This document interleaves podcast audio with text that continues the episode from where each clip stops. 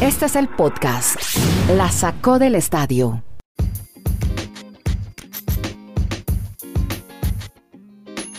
Episodio 284, estamos desde Chile, les habla Andrés Nieto, en segundos Kenneth Garay en Estados Unidos en Bristol, Dani Marulanda en el retiro.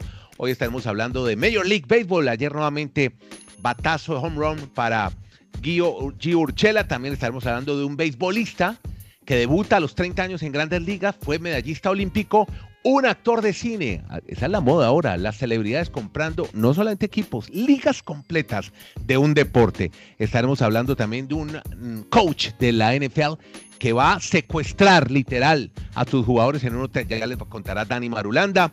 Los cubanos de la Chicago White Sox. Estaremos hablando del equipo puede llegar a la Premier a punta de matemáticas y de apuestas. Y vamos a comenzar de una vez con eh, esa historia, me parece apasionante. Pero antes, una actualidad en la Major League Baseball. Vamos a hablar de Eddie Álvarez en segundos con Kenneth Garay, pero Dani Marulanda me actualiza a Gio Urchela. Hablemos de colombianos de las mayores que nuevamente la sigue rompiendo y ni hablar de Donovan Solano. Hola Dani, en Colombia, ¿cómo está?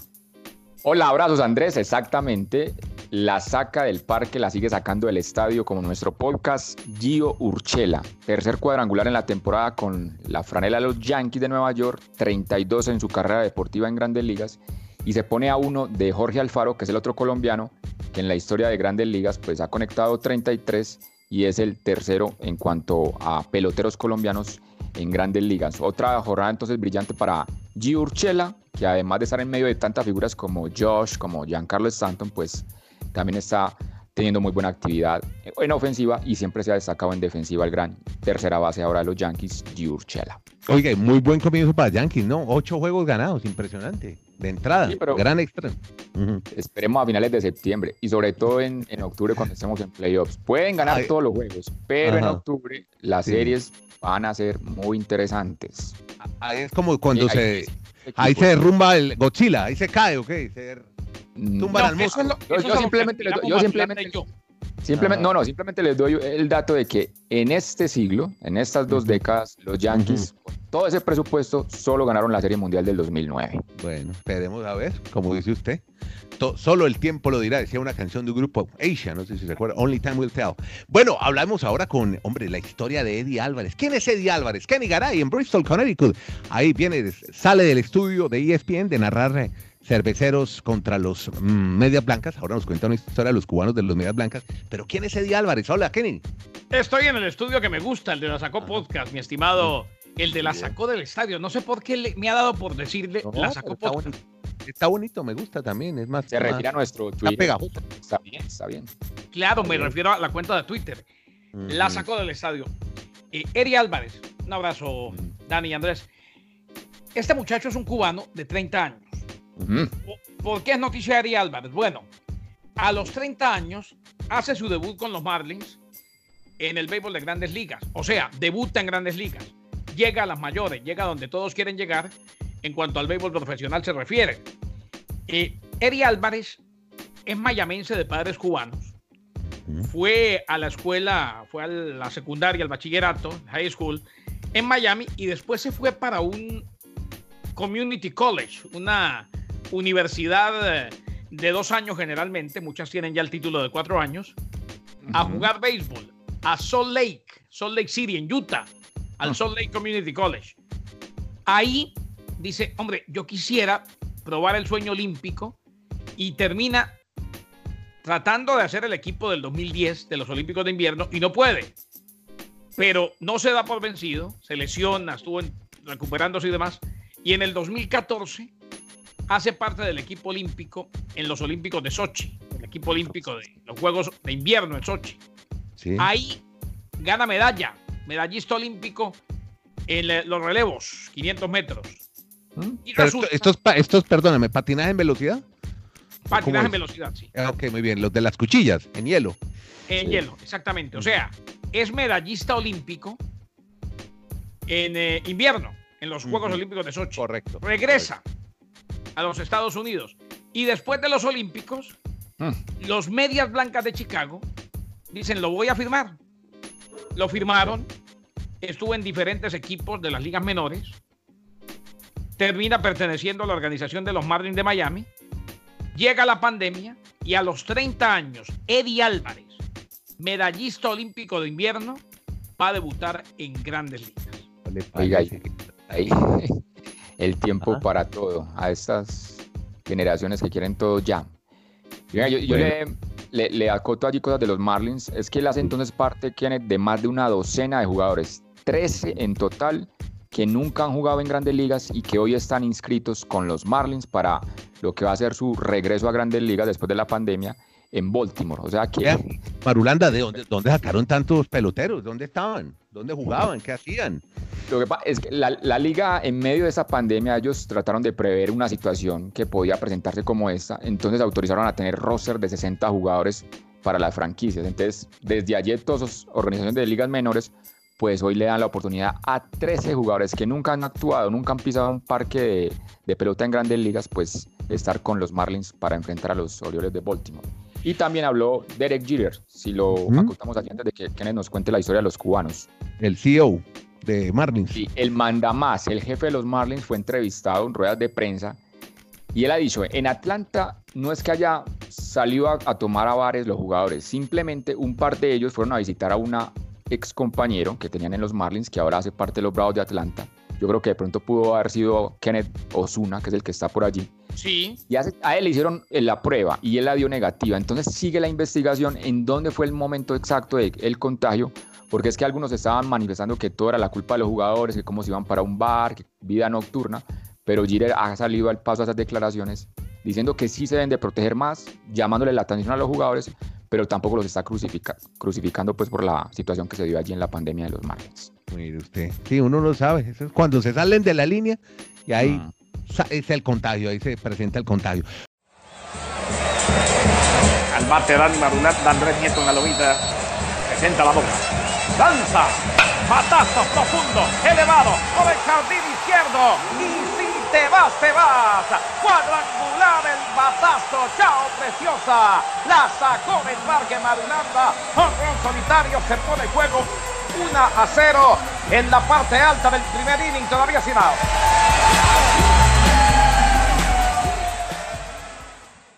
Se menciona ahora los Medias Blancas de Chicago. Allá llegó el señor Eddie Álvarez en algún momento, ¿no? Estaba contando ahora. Es que firma con la organización de los Medias Blancas, pero allá nunca sube. Sí. No, le decía lo de Medias Blancas además, Además que fue una apuesta muy interesante. Sí. Que lo firmaran después de haber estado tanto tiempo alejado del béisbol y compitiendo en los Olímpicos y ni siquiera de verano, de invierno. Y lo firmaron.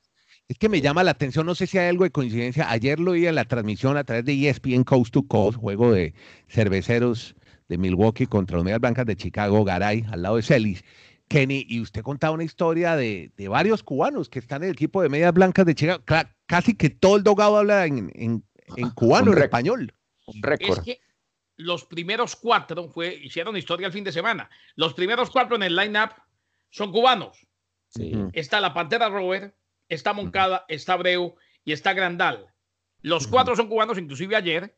Eh, Moncada la sacó del parque también el Pito Abreu en lo que fue la victoria de los Medias Blancas. Ojo con este equipo, porque no solamente que tiene cubanos sensacionales, sino que definitivamente se está armando bien el equipo de Rick Rentería. Puede desde ya o está listo ya para empezar a trascender y a ser competitivo otra vez. No se habla de los Medias Blancas de Chicago desde aquel título de Ozzy Guillén ante los Astros de Houston. Y allí en adelante todo han sido temporadas bastante malitas. Bueno, les eh, propongo, muchachos, vámonos de liga, cambiémonos. Hablamos de deportes americanos en este podcast, la sacó del estadio y hablemos de un coach, decíamos secuestrar, tal vez la palabra es, eh, quiere tenerlos concentraditos en un hotel, guardados, ahora jugadores de la NFL o a un equipo completo. ¿Quién es Dani Marulanda? ¿De qué coach hablamos? Confinamiento al máximo, ¿cómo lo podemos expresar? Pero bueno, si esa pues Esos tiempos sí se van a enloquecer, ¿no? De este confinamiento que vivo a otro más en un hotel. Ha sido Sean Payton, el, el, entrenador de los New Orleans Saints, ganador del Super Bowl. Él fue el primer entrenador que dio positivo por COVID. Usted ayer nos contó la historia de Doc Peterson, también un campeón de Super Bowl con los Philadelphia Eagles, positivo para esta enfermedad, para el coronavirus.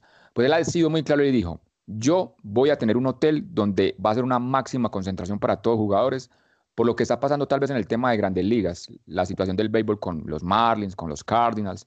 Eso entonces fue la declaración que él ha dado ayer, pero sí lo dijo de esa manera. Yo pretendo es como prácticamente secuestrar toda la delegación en un hotel para que nos evitemos todas estas situaciones de, pandemia a futuro en lo que va a ser la NFL. Y Drew Brees, que es el gran capitán y el capo de este equipo, pues ha aceptado la, la, situación y también ha sido muy enfático. En los himnos voy a seguir estando de pie. Eso sí, voy a respetar a todos mis compañeros que también en forma de protesta se vayan a arrodillar durante la temporada. Esto para los que no conocen el fútbol americano, está la poderosísima NFL, la liga más importante quizás del mundo, de deportes del mundo, y hay una liga, yo los he oído hablar a ustedes de una XFL, que no cautiva a Marulanda, que es un fanático del fútbol americano, no lo termina de cautivar. ¿Será que ahora, con una celebridad al frente, Kenneth Garay, la XFL tomará un nuevo aire, un nuevo impulso y podrá competirle a la, a la NFL? Al menos eso se espera. No me deja mentir Dani Andrés, que es una ganga lo que pagó Dwayne The Rock Johnson. Ah, The Rock. Y su grupo de inversionistas, que además de actores ex estrella de la WWE y que jugó en la Universidad de Miami, en el fútbol americano universitario, 15 millones de dólares. y compró la XFL. Es que la XFL se había declarado en bancarrota el pasado 13 de abril. Ha estado buscando comprador eh, la XFL ha sido cancelada dos veces luego de su primera temporada. La primera ocasión fue en el 2001 y la siguiente a, principios de este año, a principios del 2020, por la pandemia. Eh, a ver qué pasa. Yo creo que esta liga, y, Dan inclusive alcanzó a compartir con quien le habla varios partidos de, la XFL que estuvimos transmitiendo, yo creo que esta liga eh, tiene como para ser la alternativa a los que no pueden jugar en la NFL. Competir con la NFL no va a poder pero sí puede llenar el vacío que deja después del Super Bowl a los Estados Unidos en fútbol americano, Dani. Sí, es una temporada muy cortica, realmente es entre marzo y mayo, pero se aprovecha esa primavera para ver lo que usted dice, Kenneth. Jugadores que le pueden aportar a la NFL no van a competir y ser una superliga como la NFL, pero para los amantes del deporte creo que es una buena alternativa. Y es que yo creo que ellos han tenido mala suerte. La del 2001 en ese momento no estaba bien estructurada y esta que parecía ya tener equipos mejor formados, pues con la pandemia no hubo manera de sostenerla. Y eso sí, 15 millones de dólares en estos tiempos es una ganga. porque si no, mire, pregúntele a Patrick Mahomes. Mahomes se la hubiera podido comprar cada año tres veces, porque se gana 45 millones de dólares al año. Sí. A propósito, ayer Alexa me recordó que estaba Brady de cumpleaños, ¿no? No se lo celebró sí. 42. 43, ¿no? 43. Ah, 43, ya, ¿cómo le parece? Podcast La Sacó del Estadio. En Twitter, arroba La Sacó Podcast.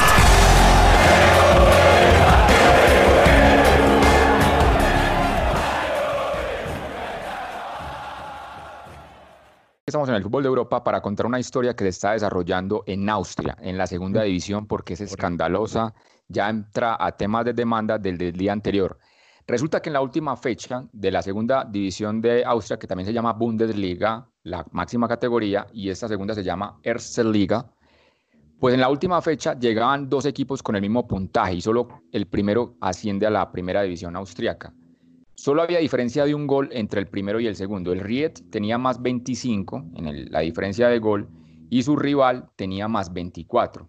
El tema es que comenzado el partido, el, el Ried a los 20 minutos ya ganaba 4 por 0 y al final el partido terminó 9 por 0. Entonces la gente del otro equipo, del Austin Klangerfurt, que quedó segundo, pues ha presentado demanda porque ellos dicen es irregular que en última fecha un equipo para ellos, dicen, argumentan, se deje anotar nueve goles cuando a lo largo de la temporada no había sufrido nunca una derrota de esa magnitud. Pues el tema en ese momento ya va a pleitos legales y veremos si el Riet, que fue el del 9-0, o el Austria Klagenfurt pues que también goleó en la última fecha 6 a 1, pero no le alcanzó por la diferencia de gol, a ver cómo a dirimir esa situación en el fútbol de Austria. Sí, bueno, una situación pasó hace algunos años cuando comenzó la racha de la Juventus con, con este equipo de Turín. Tuvo que bajar justamente por, por el tema de las apuestas. Y hoy vamos a despedir a un ícono, una leyenda, Kenneth Garay. ¿De quién se trata? Iker Casillas, algo que se veía venir indiscutiblemente, Andrés. 39 años anunció su retiro. Recordemos, tuvo un ataque cardíaco hace poco. Se retira en el Porto. Una carrera que no deja ningún tipo de duda. Uno de los mejores arqueros de toda la historia. Debuta a los 18 años con el Real Madrid. Lo gana todo con el Madrid. Es campeón de Eurocopa, campeón del mundo con la selección española. Muchos dicen que no se le dio el trato que merecía en el Real Madrid. Recordemos Pero eso fue más sucedió Mourinho, ¿no? tuvo problemas con Mourinho, pero ya no rendía al mismo nivel, eso queda claro. ¿eh? Eh, y termina yéndose para el Porto. Sin embargo, qué carrera, qué arquero, qué huella la que dejó, qué privilegio que fue ver a Iker Casillas. Sí, Garay, le doy estos dos datos de, y a los oyentes de, de, Casillas que a mí me parecen impresionantes en su carrera deportiva. El rey del dato, tiene datos de Casillas. Tiene el récord de más participaciones en partidos de la Champions League, 177. y es el único jugador que participó en 20 temporadas diferentes también de la Champions League. ¿Qué le faltó por ganar? Nada, que ganó todo ese tipo. Champions, Mundial, todo, ¿no? Qué, monstruo, qué leyenda. Iker, que ahora va a trabajar al Real Madrid, se va a trabajar como, como ejecutivo, seguramente al lado de, de, Butragueño. Algún día será el director deportivo de este equipo. Sí, bueno, le va a rematar el tema del fútbol internacional para que alborotemos la parroquia y usted se alegre. ¿qué tenemos? Aparece un dato ya muy interesante porque terminan ya todas las ligas del fútbol local en Europa, pues las más importantes. Y sale este ejercicio donde se hace un análisis de los jugadores que hicieron goles por cantidad de minutos disputados. Ah, y el de mejor promedio es un colombiano. Ya saben cuál, obviamente. Pues Luis Fernando, de Santo Tomás Atlántico. Exactamente. Cada 71 minutos en esta temporada hizo gol Luis Muriel, hablando obviamente de la liga local de, estos equipos. Luego estuvo Robert Lewandowski, gol cada 81 minutos. Erling Haaland, el chico noruego de, del Borussia Dortmund, cada 82. Kylian Mbappé, gol cada 84 minutos. Chiro Immobile, el ganador de la bota de oro cada 88, Acuero cada 91 minutos y Cristiano Ronaldo cada 94 minutos en esa temporada qué de la Europa. Qué, belleza, qué belleza lo muy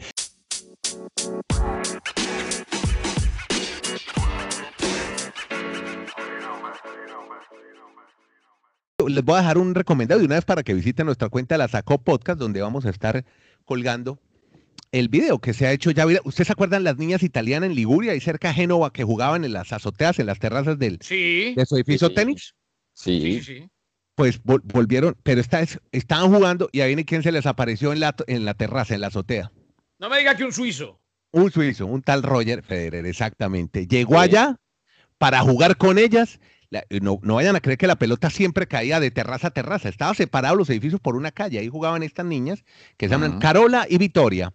¿Y cómo les parece que jugó con ellas? Carola tiene 11 y Victoria 13. La pelota se cayó un par de veces a la calle. Lo digo, no, no vayan a creer que fue tan perfecto el juego, así estuviera el tenista suizo de por media. Y después, como era un spot para una pasta muy famosa, Barila, el suizo las invitó a comer Barila. Y no solamente eso, le echó una llamada a un tal Rafael Nadal y le dijo, mire, tengo dos amigas aquí en cerca Génova, en Liguria, en Italia, Carola y Victoria. ¿Usted la recibe en su academia? Rafa Nadal les dijo, pero por supuesto, y allá se van a jugar las dos italianas que se hicieron virales jugando tenis en medio de la cuarentena. Final feliz y todos comiendo varil.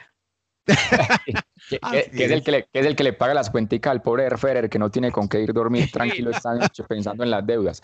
Y con esto nos vamos. Ya no, ya no es rapidita, nada más. Nos vamos. No, no, feliz de la vida y esperando que el señor Madulanda sea feliz un día más. Claro, muy bien. Ok, muchas gracias a todos. Me nota, muy, nota muy infeliz, ¿ok? No, simplemente me dio por decir eso. Vainas mías. Usted póngale un partido de los Marlins a Dani y queda feliz. Ya listo. Hoy, vuelve, mi felicidad, hoy vuelve mi felicidad. La tortura era los Marlins tres horas diarias. Qué cosa viendo a los Marlins. Listo, muchas gracias. Garay está en Bristol, Connecticut, ahí al lado del headquarter de ESPN, donde ya se sale de la cabina de la el estadio y se va a meter a narrar béisbol, MLB. También está Dani Marulanda en el Retiro, Antioquia, Colombia, y Andrés Nieto Molina, que los saluda desde Santiago de Chile. Nos unimos todos los días para contar en 20 punta de minutos historias alrededor de deportes americanos. Ahí está nuestra especialidad. Muchas gracias a todos. Suscríbanse, síganos. Saludos a la gente del área triestatal por Mundo Net Radio en Nueva York, New Jersey, Connecticut y en iHeartRadio, la plataforma de podcast y radio más grande de los Estados Unidos. Ahí nos pueden oír porque hablamos de deportes americanos, pero desde el otro lado del Caribe, desde el sur. Muchas gracias a todos.